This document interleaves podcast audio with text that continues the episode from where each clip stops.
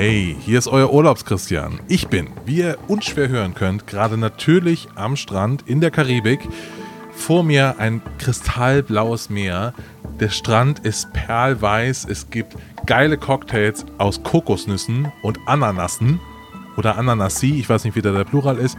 Aber jedenfalls, mir geht es gerade mega gut. Und der andere Christian, der chillt genauso. Der ist in Barcelona und hängt da mit super coolen Menschen ab, lässt sich die Sonne auf den Bauch brutzeln und so weiter. Deswegen gibt es diese Woche kein zweites Halbfinale, wie schon angekündigt, sondern wir haben eine Sonderfolge.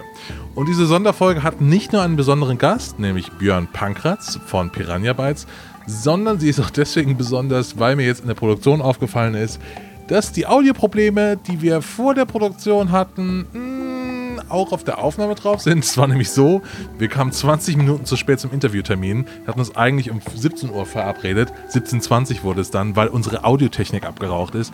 Und dann habe ich mit so Tesafilm und Büroklammern irgendwas zusammengestöpselt. Es hat auch für das Interview halbwegs funktioniert, aber die Qualität ist jetzt nicht ideal. Aber die inhaltliche Qualität, das, was Björn Pankrat sagt, ist trotzdem so toll, dass wir dachten, hm, das veröffentlichen wir aber trotzdem. Passt schon. In diesem Sinne, ich hole mir jetzt hier noch einen Cocktail.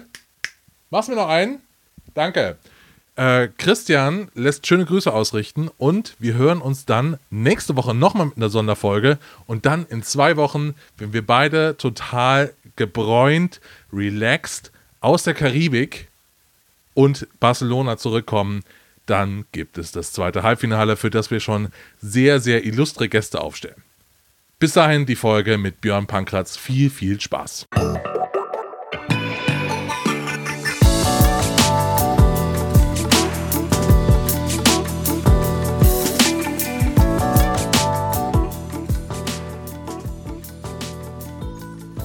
Ja, hallo und herzlich willkommen hier bei Last Game Standing, dem Battle Royale Modus unter den Spiele-Podcast mit einer kleinen Sonderfolge. Und zwar haben wir zu Gast Björn Pankratz.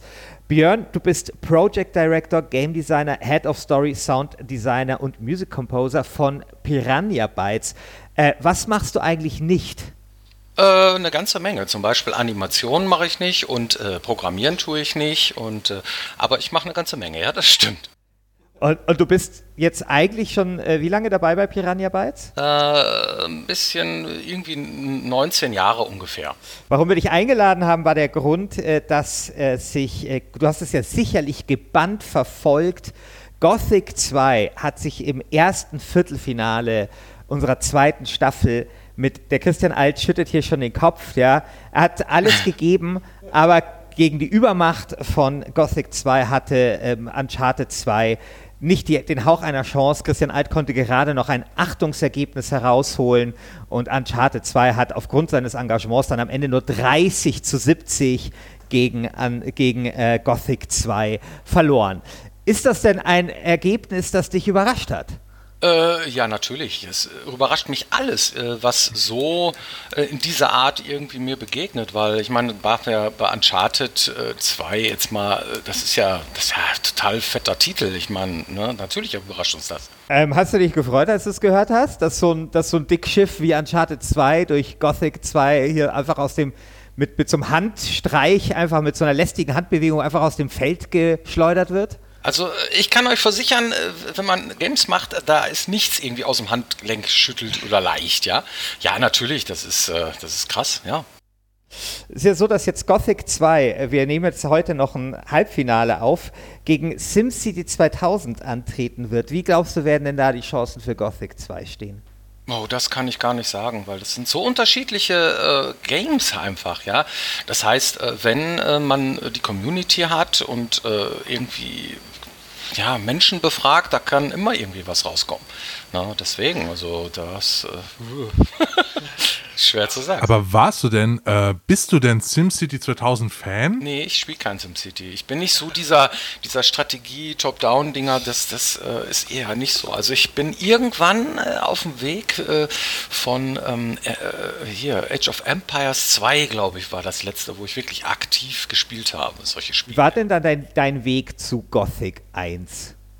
Mein Weg, der war so, äh, unsere Firmen oder die Firma hier äh, bestand aus mehreren Teilen, auch sehr viele Freunde, die sich hier getroffen hatten und hier versucht haben, gemeinsam äh, die Dinge zu bestreiten und so. Und äh, ich hatte ähm, ja, Geldnöte während meines Studiums, ja, kann man so sagen. Und ich habe dann halt irgendwie versucht, äh, hier mitzuwirken und so und hat nicht sehr lange gedauert. Da habe ich dann auch ähm, hier mein Ding gefunden und habe gemerkt, das ist richtig cool. Aber habe derweil auch immer noch weiter studiert, ja. Das heißt also, irgendwann in der Produktionsphase von Gothic 3 habe ich dann das Studium fertig gehabt, ja. So, nee, noch, noch neben der Arbeit ganz tatsächlich, ja. Und, äh, Wäre Gothic 3 besser geworden, wenn du ein bisschen schneller studiert hättest? Das ist eine gute Frage. Ja, aber gehen wir doch mal zurück zum ersten Teil. Also ihr macht da so ein Spiel, Gothic 1, und dann kommt das raus und plötzlich findet das halt jeder geil. Also wie muss man sich da die Stimmung im Studio vorstellen? Wie war das damals? Äh, am Ende von Gothic 1 war äh, es gar nicht mal so erfolgreich, wie alle glauben. Das war erst am äh, Ende von äh, Gothic 2 so der Fall. Also es, wir haben ja sehr guten Erfolg gehabt oder so, aber so dieser ähm, Hype um dieses Spiel oder so, das kam erst später. Das heißt, dieses Spiel war auch finanziell eigentlich überhaupt gar kein Erfolg. Auch wenn man das irgendwie so glauben mag, ja, weil es war, hat sehr lange gedauert, irgendwie vier Jahre und ein bisschen hat das ganze Ding gedauert, bis das irgendwie mal fertig war und so und ja, sehr viele Ups und Downs und hin und her und wir waren uns auch nicht sicher, funktioniert das alles und so weiter, ja. Und äh, wenn man sich das mal anguckt, äh, Gothic 2 wurde dann ähm, äh, sehr kurze Zeit später dann auch wieder veröffentlicht. Ähm, irgendwie, ich glaube, äh, Gothic war 2001, dann 2002 direkt schon der zweite Teil. Da ist ja nicht sehr viel Zeit dazwischen und wir haben auch nicht so viel an der Technik geändert und wir haben im Grunde genommen im Wesentlichen ja nur äh, Content ähm, neu generiert und äh, so weiter weiter. Ne? Also das sind schon so Dinge gewesen, da war man in der Garage, hat das, äh, hat Gothic geatmet, hat äh, gemacht, getan und so weiter. Und, und ja, nu, das ist halt äh, sehr, sehr, ähm, ähm, ja, wie soll ich das sagen, überraschend gewesen, alles die ganze Zeit eigentlich. War sehr ähm, turbulent, ja. Warum glaubst du denn, hat denn Gothic 2 diesen hohen Stellenwert, den das Spiel genießt? Schwer zu sagen. Ich sag immer, wir sind zu dieser Zeit, äh, wo wir diese Spiele gemacht haben, hatten wir zwar große Konkurrenz, aber wir waren einer der wenigen Spiele in diesem Bereich mit Open World, Rollenspiel, sehr freie Sachen und so und haben ähm, halt mit einer vollen Sprachausgabe, das war noch was Besonderes damals und so weiter, haben wir irgendwie den Nerv der Zeit getroffen und äh, hatten dann so, zumindest in Deutschland auf jeden Fall, ähm, äh, bei den Leuten irgendwie einen Stein im Brett. Auch guck mal hier, das kriegt Deutschland irgendwie gebacken, das fanden die Leute toll, glaube ich. Ne? Also Stichwort Deutschland, ähm, international sind ja die Wertungen für so Piranha Bytes Spiele eher so mäßig, würde ich mal sagen. Sogar so Gothic 2 hat so einen Metascore von irgendwie 70 oder 72 oder 77, weiß ich gar nicht mehr genau. Aber auf jeden Fall nicht so äh, mit Preisen überhäuft, wie das dann in Deutschland der Fall ist. Ähm, woran, woran liegt denn das? Also, äh, woran liegt das, dass, dass äh, ein Spiel wie Gothic 2 international eher mäßig ähm, aufgenommen wird und dann in Deutschland sogar in diesem Podcast im Halbfinale stehen kann?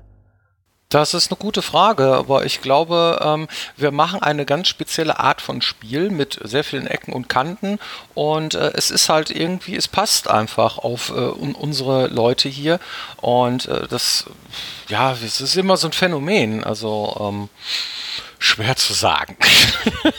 es ist wirklich nicht so einfach, ähm, das zu erklären, weil es gibt ja nicht den typischen Deutschen oder den typischen Amerikaner oder den typischen Italiener oder äh, das ist halt ähm, irgendwie hat sich das immer so ergeben. Mich interessiert total, wie ihr damals nach dem Kritikererfolg von Gothic 1 an dieses zweite Spiel dann drangegangen seid. Also was wolltet ihr besser machen? Wo wolltet ihr noch dran schrauben? Wo dachtet ihr, okay, da sind noch Baustellen, da machen wir jetzt alles geil? Mhm. Also, äh, was wir auf jeden Fall machen wollten, war das ganze Ding so weit aufziehen, dass es weniger äh, Fehler hat, ja, dass es irgendwie äh, leichter von der Hand geht, dass es viel größer ist, dass es eine Geschichte erzählt, die nahtlos an dem anknüpft, was wir vorher erzählt haben. Äh, für, für uns war irgendwie klar, es äh, war ja vorher die Gefängniswelt so, ne, und ähm, wenn die Barriere jetzt fällt, äh, dass danach es irgendwie weitergehen muss, dass über Korinis gesprochen wurde, dass über die Wüste Varant gesprochen wurde und solche Dinge. Ja, also da haben wir uns dann schon echt äh, die Köpfe zermartert, irgendwie, wie es dann wirklich weitergehen soll und wer dann auch tatsächlich irgendwie die Bedrohung ist, weil der Schläfer war ja schon ziemlich starkes Zugmittel und so und die Überraschung am Ende, worum geht es in der Welt eigentlich, ist ja eigentlich eine Gefängniswelt, wo voller Arschgeigen und so und dann hatte das ja doch irgendwie so einen, so einen epischen äh, ähm, Rahmen das Ganze, ja. Ähm, das war nicht so einfach und wir haben einfach gemacht. Wir haben das geatmet, wir haben uns zusammengesetzt und haben versucht, irgendwie das Beste zu machen, was so aus uns rauskommt und haben immer irgendwie im Hinterkopf gehabt, ähm, lass uns ein Spiel machen, was uns selber Spaß machen würde. Und das machen wir bis heute so. Ich glaube, vielleicht kann man noch einen Satz über das Add-on verlieren, Nacht des Raben, das ja eigentlich so als ein absolut herausragendes Add-on äh, gilt. Äh, wie habt ihr das dann geschafft, sozusagen nach diesem Gothic 2, was ja sowieso schon nochmal so ein Kritikerliebling, ein Erfolg, ein riesiger Erfolg war, euch dann zu motivieren, dann nochmal mit so einem Add-on eins draufzusetzen?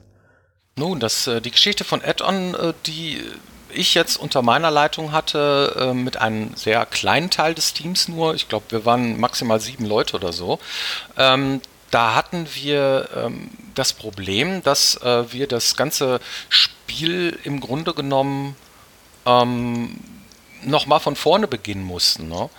Und ähm, das heißt also, dass wir gar kein Standalone machen konnten aus diversen Gründen. Es war nicht erwünscht oder es war halt irgendwie, äh, hatte den, ähm, halt die Notwendigkeit, die technische, dass wir tatsächlich irgendwie das einbetten mussten in die Welt selber.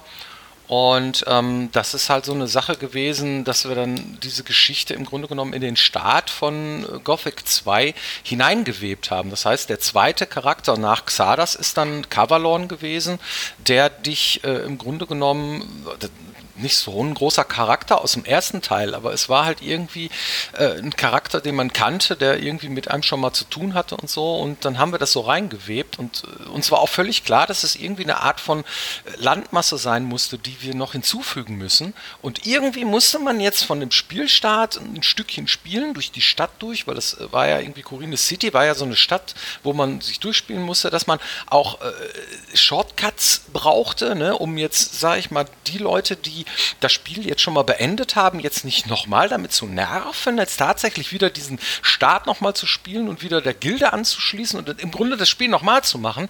Ja, das heißt, man musste also für jede Gilde dann auch noch entsprechend noch Shortcuts machen. Das heißt also, dass man nur wenig äh, neues Zeug irgendwie implementiert, dass es einfacher war, einfach der Gilde beizutreten und so und äh, dann ins zweite Kapitel zu kommen, dass man dann die neue, Land. Also, äh, als wir das Ding dann fertig hatten, hatten wir nicht wirklich dran geglaubt, dass das jetzt irgendwie total geil ist oder so. Ja, ähm, ja gut, und dann war es halt so, das kam gut an und so und dann hatten wir halt echt, äh, waren wir schon echt überrascht so und na gut, und dieses, dieses ähm, Gefühl und, und diese, diese ganzen coolen Sachen und so weiter, ähm, die, die wir dann erzählt bekommen haben darüber und so, das ist halt äh, irgendwie auch entstanden über die Jahre, weil wir halt irgendwie konsequent immer dran geblieben sind. Das waren jetzt so drei Titel, die wir so in Reihe gemacht haben und danach waren wir auch fix und alle. Ne? Also wir haben wirklich 100 Stundentage gekloppt irgendwie und das hörte ja nicht auf. Das war ja dann irgendwie über Jahre hinweg immer in die vollste Anspannung und ähm, naja gut, und das hat auch Spaß gemacht, ganz klar, sonst hätten wir es ja nicht getan. Also das war schon eine geile Zeit, aber wir haben auch gemerkt, irgendwie, meine Fresse, das geht echt an eine Substanz am Ende des Tages. Ne? Wie viel lieber redest du denn über Gothic 2 im Vergleich zu Gothic 3? Ähm, das ist eigentlich egal, weil es gehört alles irgendwie zur Firmenhistorie und äh, naja, gut, das ist ja auch mittlerweile ja auch schon eine Zeit lang her. Ne? Also das ist ähm, alles irgendwie so, gehört zu uns dazu. Ich meine, Mickey Krause muss die Möpse singen, da, da führt kein Weg dran vorbei. Ne? also dann reden wir kurz über die Möpse.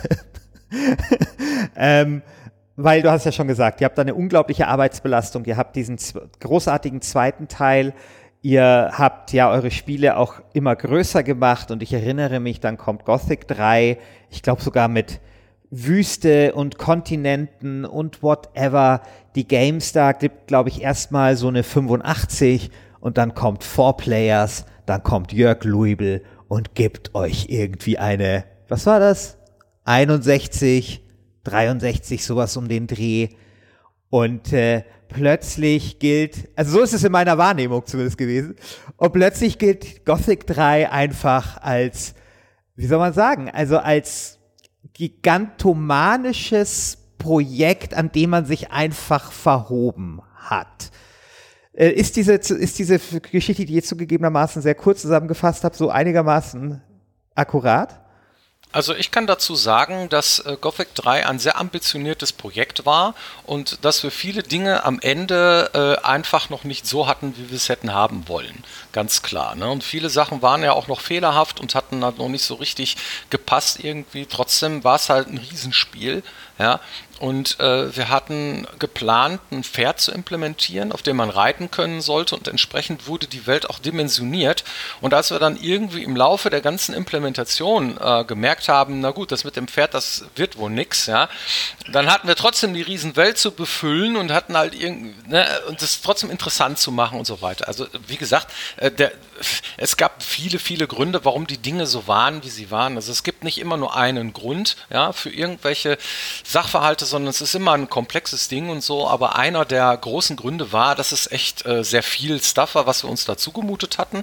Und äh, ja gut, es gibt auch viele Leute, die sagen irgendwie, ja gut, ich habe zwar davon gehört, von diesen ganzen Querelen und so weiter um äh, Gothic 3, aber äh, ja gut, ich habe es gespielt und fand es gut oder war okay oder so und äh, andere eben nicht. Also wir haben damit sehr polarisiert mit diesem Titel. Nicht zuletzt auch, weil es ja auch ähm, von den Grundprinzipien, von der Engine, von den Assets, vom Kampfsystem, also von allem irgendwie halt anders war als das, was man vorher kannte von den vorherigen drei Spielen, die wir gemacht haben.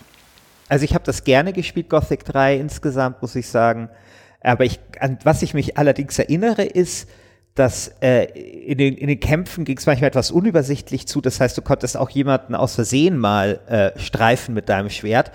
Und dann ist sein ganzes Volk auf einen losgegangen.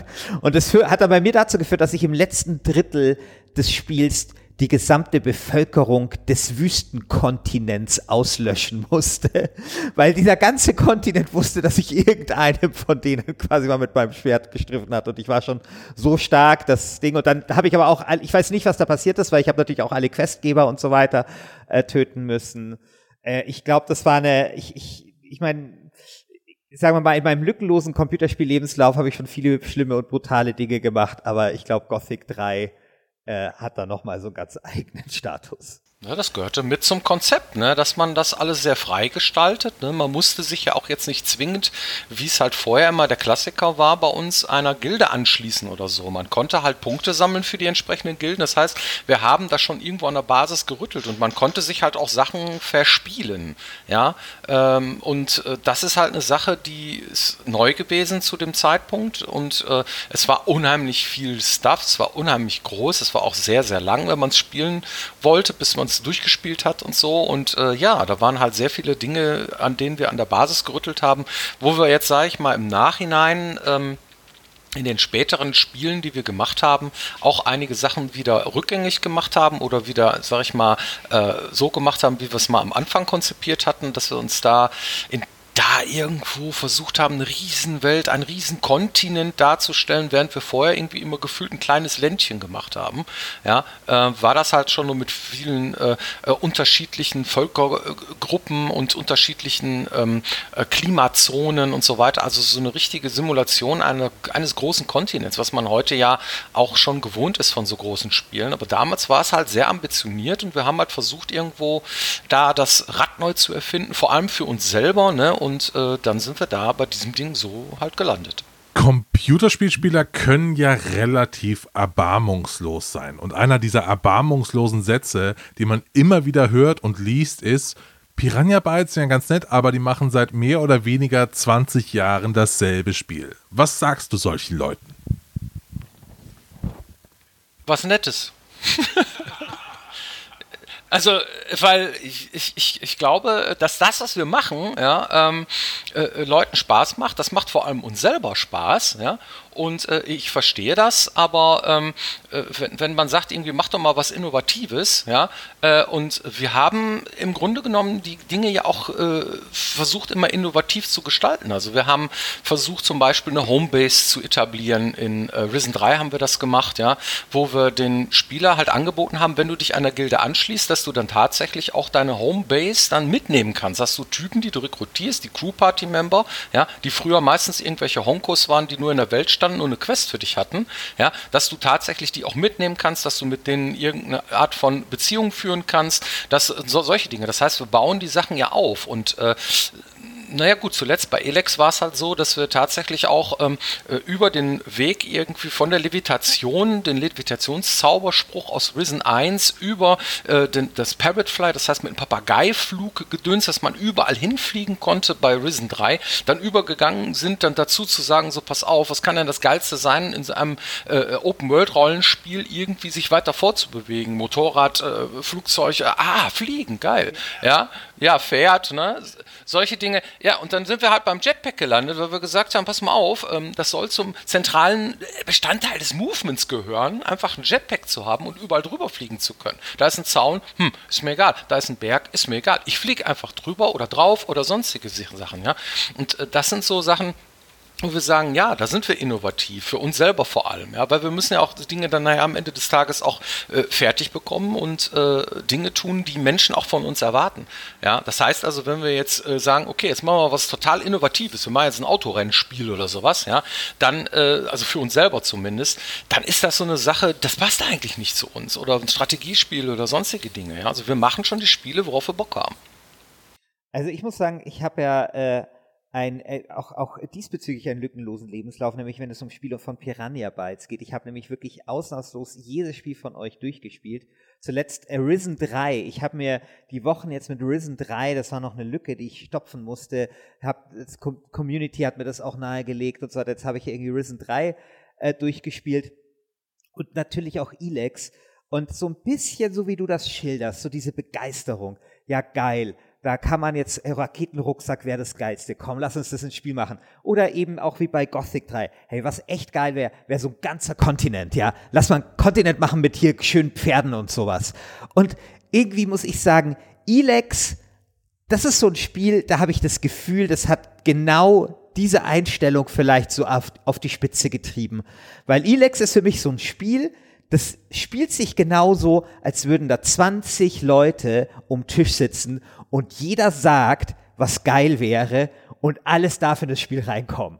Der eine sagt, also ich würde gerne mal sowas Mad Max-mäßiges haben. Der andere sagt, hey, ich fand das Fantasy-Szenario bisher aber ganz cool. Der dritte sagt, ja, aber irgendwie, ehrlich gesagt, ihr zwei Deppen, das Geilste ist doch Science Fiction und so. Und am Ende darf alles in das Spiel reinkommen und, und ich finde das, ich, ich finde, dass das funktioniert bei Elex, aber es ist auch unglaublich verrückt. Also ich muss sagen, ich habe noch nie so ein verrückt, selten so ein völlig verrücktes Spiel gesehen, äh, wo einfach ich das Gefühl habe, okay, da haben halt die Leute auch Spaß bei der Sache und jeder darf halt seine Idee umsetzen und irgendwie kriegen wir das dann schon zusammengeschoben. Es ruckelt sich dann schon zurecht. Ja, so ist das ist unsere Interpretation von Innovation, vor allem für uns selber. Ne? Das ist halt so. Äh, natürlich gibt es sehr viele innovative Spiele, vor allem in dem Indie-Sektor oder auch die großen Firmen, die machen natürlich schon echt geiles Zeug und so weiter. Aber wir müssen halt gucken, die gute Idee ist ja immer die, die sich umsetzen lässt. Ja? Und äh, wenn wir jetzt irgendwie eine äh, Geschichte erzählen wollen, die spannend ist und die Twists und Turns hat und so weiter, die müssen wir ja einbetten in eine Welt, die irgendwie funktioniert, in ein Gameplay, was funktioniert. Das Pacing muss funktionieren. Das heißt also, dass der Spieler nicht irgendwie auf der Ebene der Langeweile rumrennt und da ist nichts los oder solche Dinge, ja, da müssen wir immer darauf achten, dass das dann auch spannend bleibt, zu, von Anfang bis zur letzten Minute. Und solche Dinge sind natürlich für uns immens wichtig, dass äh, das Spiel dann auch am Ende äh, wirklich von den Menschen gemocht wird, durchgespielt wird und äh, die halt eine schöne Zeit haben. Und das äh, ist eigentlich das Wichtigste dabei. In der, ich bin ja, habe ja auch ein Magazin, WASD heißt es, und in der nächsten Ausgabe kann ich hier schon mal Sneak Preview machen, wird es ein Wanderbericht äh, durch Gothic 2 geben.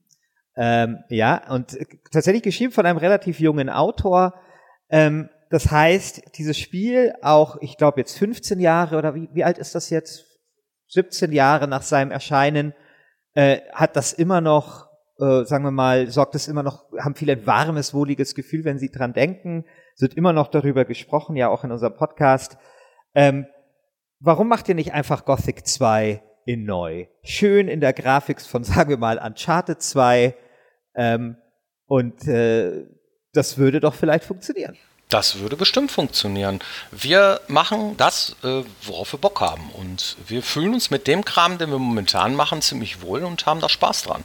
Und äh, dieses, ähm, so ein Remake oder sowas, wovon du redest, ne, wäre ein Riesenprojekt. Das kann man nicht nebenbei machen. Ja? Das heißt, man muss sich da mit dem kompletten Team drauf stürzen und muss das äh, wirklich, ähm, ja, wahrscheinlich sogar eine sehr lange Zeit, also ich, keine Ahnung, ich habe es ja nicht geplant oder so, ja. Ähm, da würde man da ewig dran sitzen und so und wir möchten gerne coole Geschichten erzählen, coole Games machen und äh, ja, das heißt, dass wir für uns momentan so nicht in Frage kommen. Was nicht heißt, dass es nicht irgendwann passieren könnte. Vielleicht dann lieber für Elex nochmal Elex 2 überlegen, ob man nicht eine Unterwasserwelt noch reinbringen kann oder sowas. Das äh, eine ist halt die, die, das Verlangen nach Innovation und das andere ist halt, äh, ja gut, okay, ein Remake zu machen. So. Und wir haben halt ein Team, das äh, eine Teamstärke von äh, etwas weniger als 30 Leute. Und da müssen wir uns halt schon entscheiden, ne, wofür wir uns jetzt da erwärmen können. Also was wir jetzt tatsächlich damit mit unserer Zeit anfangen wollen. Was macht ihr gerade? darüber darf ich, darüber darf ich momentan noch nicht sprechen. Ne? Aber hören wir da ab Juni mehr oder ab Juni nächstes Jahr oder wann? Ach Gott, ich, ich, ja, when it's done hätte ich jetzt was gesagt, ja. Ich habe jetzt nicht in den Plan geguckt, wie weit wir dann da sind. Äh, irgendwann wird es ein Announcement geben und dann wird ganz klar sein, was wir machen und äh, bis dahin, äh, ja, dauert noch ein bisschen. Ich, ich will meine Sammlung gerne äh, fortführen. Das freut mich zu hören. Cool. Und sollte es ein Ilex 2 geben, bin ich sehr gespannt, was da dann wieder für neue Ideen mit dabei sind. Und vielleicht sehen wir auch irgendwann die Pferde in einem, in einem Piranha-Band. Wer weiß. Gut, vielen Dank, Björn Pankratz. Vielen Dank, dass du bei uns im Podcast warst. Und wir sind wahrscheinlich genauso gespannt wie du, ob es Gothic 2 vielleicht sogar ins Finale schafft. Dort würde es dann treffen auf Anstoß 2 vermutlich, so zum jetzigen Zeitpunkt, oder Day of the Tentacle. Und äh, kann beides passieren, äh, wäre sicherlich dann auch ein, äh, ja, wären, wären, sagen wir mal, ein an, angemessener Gegner auch für, für Gott. Naja, gut, also Day of the Tentacle ist ja schon mal ein Brett, ne? Das ja. muss man ja mal sagen. ja. Day of the Tentacle hat äh, XCOM 2 mit dem krassesten Ergebnis in der Geschichte dieses Podcasts. Ich glaube, mit ich weiß nicht, 88, 88 zu 12 in den Boden gerammt. Also Day of the Tentacle, also äh, da könnte tatsächlich auch vielleicht ein, ähm, ein Gothic 2 seinen Meister finden. Aber ich glaube, gegen Day of the Tentacle darf man vielleicht auch verlieren. Okay, alles klar. Vielen Dank, Björn, dass du dabei warst. Und äh, ja, äh, wir freuen uns auf, was da, auf das, was da noch von dir kommt. Ja, vielen, vielen Dank. Bis dann. Ciao. Danke, schönen Abend. Tschüss.